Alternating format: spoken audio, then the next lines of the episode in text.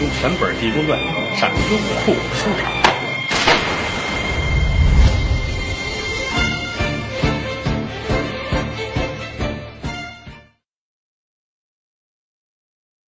啊，苏北山觉得不好意思，我们我们是不是不方便啊？和尚说别废话，什么不方便？我们俩什么事都没有，我跟他把兄弟，没听说过一和尚一姑子把兄弟。这个来来，想好的想好，你别瞎说八道的，我这给你带带一徒弟来，来闺女过来，把这秋文叫过来了。啊，我这捡一闺女啊，这孩子不容易，搁在你这儿，你给看着，日后有一桩婚姻。老尼姑知道啊，这是圣僧，不会骗人。行嘞，就把这孩子留到了后堂。他这事先告一段落，但您记住了啊，水月庵我们可存着一姑娘叫秋文。这儿来在了厅堂这儿，有人端上茶来，喝了会子水。老尼姑说：“我是真想你，有事儿相商。”和尚说：“对，啊，你一直找我，这两天没找着。是啊，打前儿个就想找您，有一个事儿，我想让您给算一卦，看看这事儿怎么着了。哦，你说吧。啊，老尼姑把事儿说了一遍。什么事儿呢？一个老尼姑有一个侄女儿叫素贞，老实孩子，嫁了一个念书人叫于文丽，两口子过日子，家里边挺不容易的。怎么念书人也没钱，而且来说于文丽死读书，读死书，他不像做买卖有一技之长啊，日子过得挺苦。你瞧，越苦吧，越要了命了。家里边着火，房子也烧了，东西都点了，万般无奈。这媳妇儿说呀：“我姑妈是尼姑，啊，城隍山水月庵，咱们上那儿投奔她老人家。到那儿最起码住啊、吃啊不用花钱，你用功好好念书，日后赶上大比之年进京赶考，得一官半职也是好事儿。这么着，两口子归置归置东西，就来到这儿了。啊，老尼姑挺疼人，来吧来吧，住吧住吧，这儿挺好啊。就找了这么两间闲房，安排两口人跟这儿住，一切都挺好。但后来出了一小插曲，尼姑庵不能是老尼姑一个人，还有很多其他的尼姑，其中有这么一个小尼姑，不是很守本分啊。这尼姑法名叫快来。你就知道这脾气了啊！当初也是因为感情的纠葛呀，跟这几个丈夫闹不清楚，万般无奈把头剃了出家啊！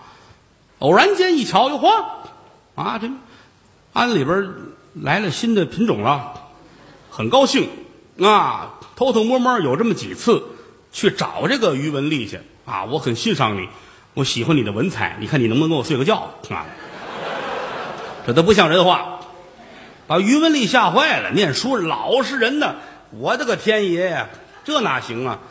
而且来说，这一天到晚低头不见抬头见的，说不行，跟媳妇儿商量，咱们呢求姑妈呀，在山下给找个房。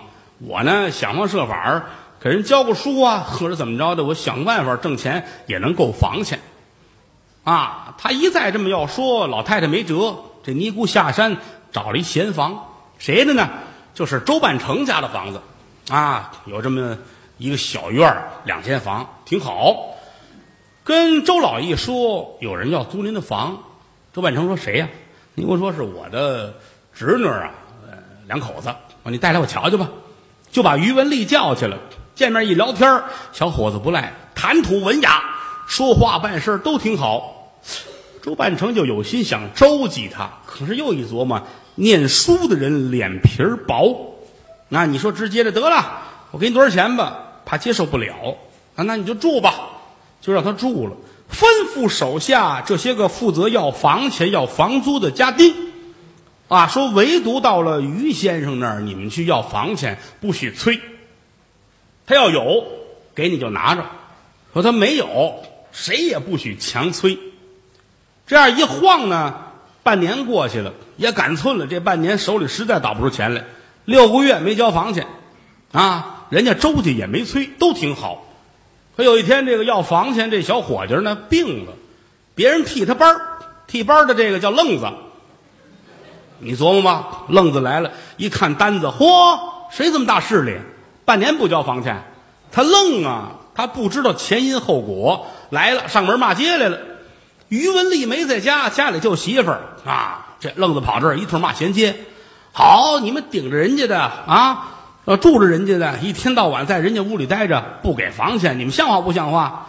哎呀，是我们现在实在是拆解不过来了啊！等过些日子倒过来，你甭废话啊！今天我先把门卸了，多愣啊！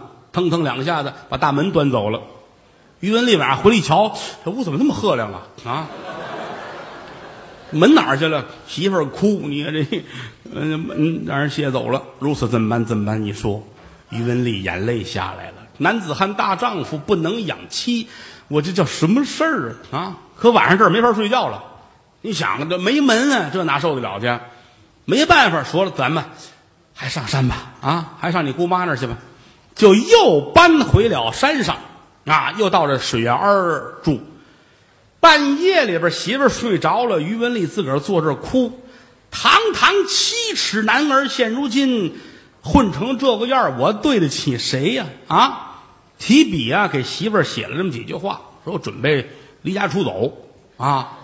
佛门虽有亲情义，免得旁人作笑谈。说在这儿是挺好，你姑妈也挺疼咱们，但是长久下去让人笑话啊，我就走了。弄这么一条搁在那儿，要不说这读书人脑子死心眼儿呢，啊！天没亮，他下山了。媳妇儿早上起来一瞧，要哪儿去了？人没了。一瞧这条，当时明白了，他认字儿，这叫哭了啊！老尼姑来了，闺女怎么了？您看看，写了这么两句话，嗯，看这意思呀，他是走了。我知道他心里难过，他我也没逼过他，我也没跟他矫情过，日子不好，慢慢的熬。你说这怎么办呢？哭。老尼姑说：“那别着急，咱们找吧。”大夫人四处去找，没有啊。后来就想说：“咱们找人给算算。”整个临安城谁算得好？就是济公，他是活佛吗？可转了两圈也没找着，不知上哪儿去。今天上这儿来了，所以一进门，老尼姑乐了：“我可把你盼来了。”是这么句话。把这事儿一说，说现如今我这姑爷，您给算一算，此人现在何处？什么时候能回来？罗汉爷掐指询问，仔细一算，哎呀，不好！拿眼睛一看，外边列位，太阳落山，他那脑袋就下来了。说了这么句话，这屋里都傻了，老尼姑也哭了。媳妇儿也哭了，这怎么话说的？哭疼都跪下了。罗汉爷，您显神通，您救一救他吧！啊，他要是死了，我们这好几条人命啊！你想啊，首先说他要死了，这是一条人命，媳妇儿就得急死。老尼姑着急也够呛啊！还有一偷着急死的，兄弟，快来！啊！哎呀，现如今这事怎么办呢？嗯，苏北山说：“罗汉爷。”我啊我替他求您，啊，无论如何，您帮一个忙，救人一命胜造七级浮屠啊！不管怎么说，您想方设法把他弄回来吧。如果找回来之后，我给他弄一个书馆啊，让他教孩子们念书，所有的挑费都是我的，我资助他念书。什么时候皇王开选，我送他进京赶考，一切都冲我说，就求您把他救回来。一说这，呼啦超都跪这儿了。和尚乐了，这都起来，都起来。哎呀，你也起来。说这老尼姑那么大岁数，来，我抱抱，抱抱。老尼姑噌就起来了啊！别玩笑啊！您受累吧？苏北山说：“罗汉爷需要什么吗？你呀，你叫你那管家苏福啊，跟着我一块儿。”啊，来这么一两个人跟着我就行。行，我让他们苏福、苏禄这俩聪明伶俐，让他们俩人带着一千两银子跟着您走。行行行行行，好吧。这儿说完了，安顿好一切，济公带着苏福、苏禄三个人下城隍山要去救人。到山根这儿，苏福、苏禄问活佛：“咱们。”去哪儿啊？余杭县。啊，余杭县，得什么时候到？太阳落山之前。去晚了他就死了。哦，多远？一千八百里地。我们俩能不去吗？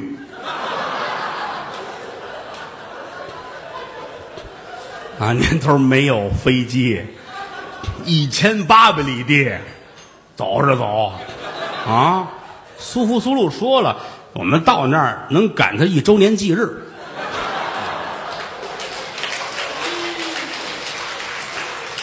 和尚说：“别废话，愿意不愿意？愿意，救人我们愿意，累点苦点都没事关键有一样，我们走不了这么快啊！没事我能让你们俩走得快点儿。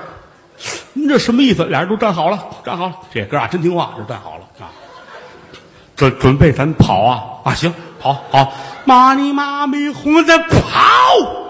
说一声跑，这俩人跟飞似的，日！哎呀，救命啊！俩腿跟飞似的，就不是自己的了。这啪，而且往前走，穿树林子。这俩人下风，树树，哎呀，过去！哎呀，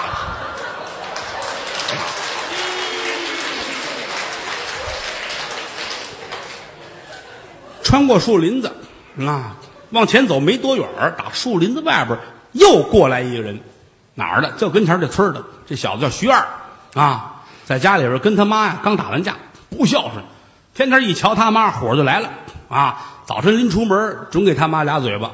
晚上回来先踢两脚，混蛋之极。今天也是做完饭，老太太给他包的饺子，该吃的呢，家里没蒜了。这小子急了，一脚把老太太踢在那儿了，自个儿骂骂咧咧就出来了。这一冲来，这仨人打着正跑过去了啊，日过去了。他还纳闷哦，什么东西这么快？和尚一指，来一块儿。这主跟。穿州过县，四个人飞着就来了啊！哎呀，要了亲命！这一路太快了，有这么四五个钟头吧。这一喊停，都站住了啊！苏夫苏禄都傻了，低头看着腿都不是自己的了。最诧异的，就是那徐二。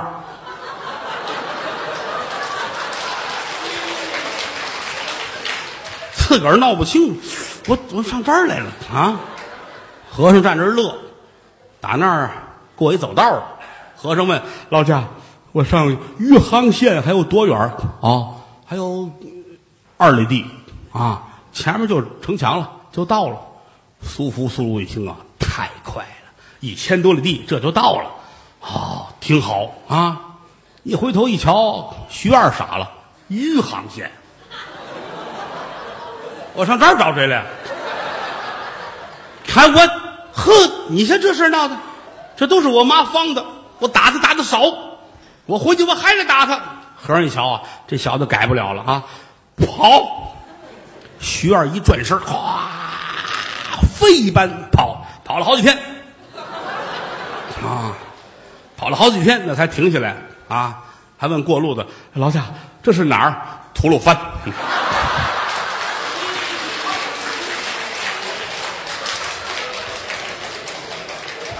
好跑新疆去了，啊，这不孝顺的儿子的惩罚吧，把他搁在一边咱不提。单说僧俗三位，罗汉爷带着苏福、苏禄三个人往前走，进城门，来在了余杭县十字大街这儿有一小茶馆儿，仨人进来，那个来沏茶，沏茶啊，过来，伙计给沏茶，拿三个碗。仨人这儿喝着啊，苏福苏禄说：“我说罗汉爷，咱们可到了啊！这个我想问问您，咱们下一步怎么办呢？”和尚点点头：“你们俩先喝水，我马上就回来。”站起来往外就走，俩人也不敢问，知道问也没用啊。这干嘛去？不知道。和尚站起来出去了，奔哪儿啊？往东走，赶奔余杭县的县衙。三步两步来在了余杭县县衙门外，就听得里边官老爷拍桌子：“来呀，把余文丽给我加起来是大刑伺候。和尚一听来的正是时候，再晚一会儿就死了，赶紧往里边一吹气儿，说：“呼，里边可出事儿了。”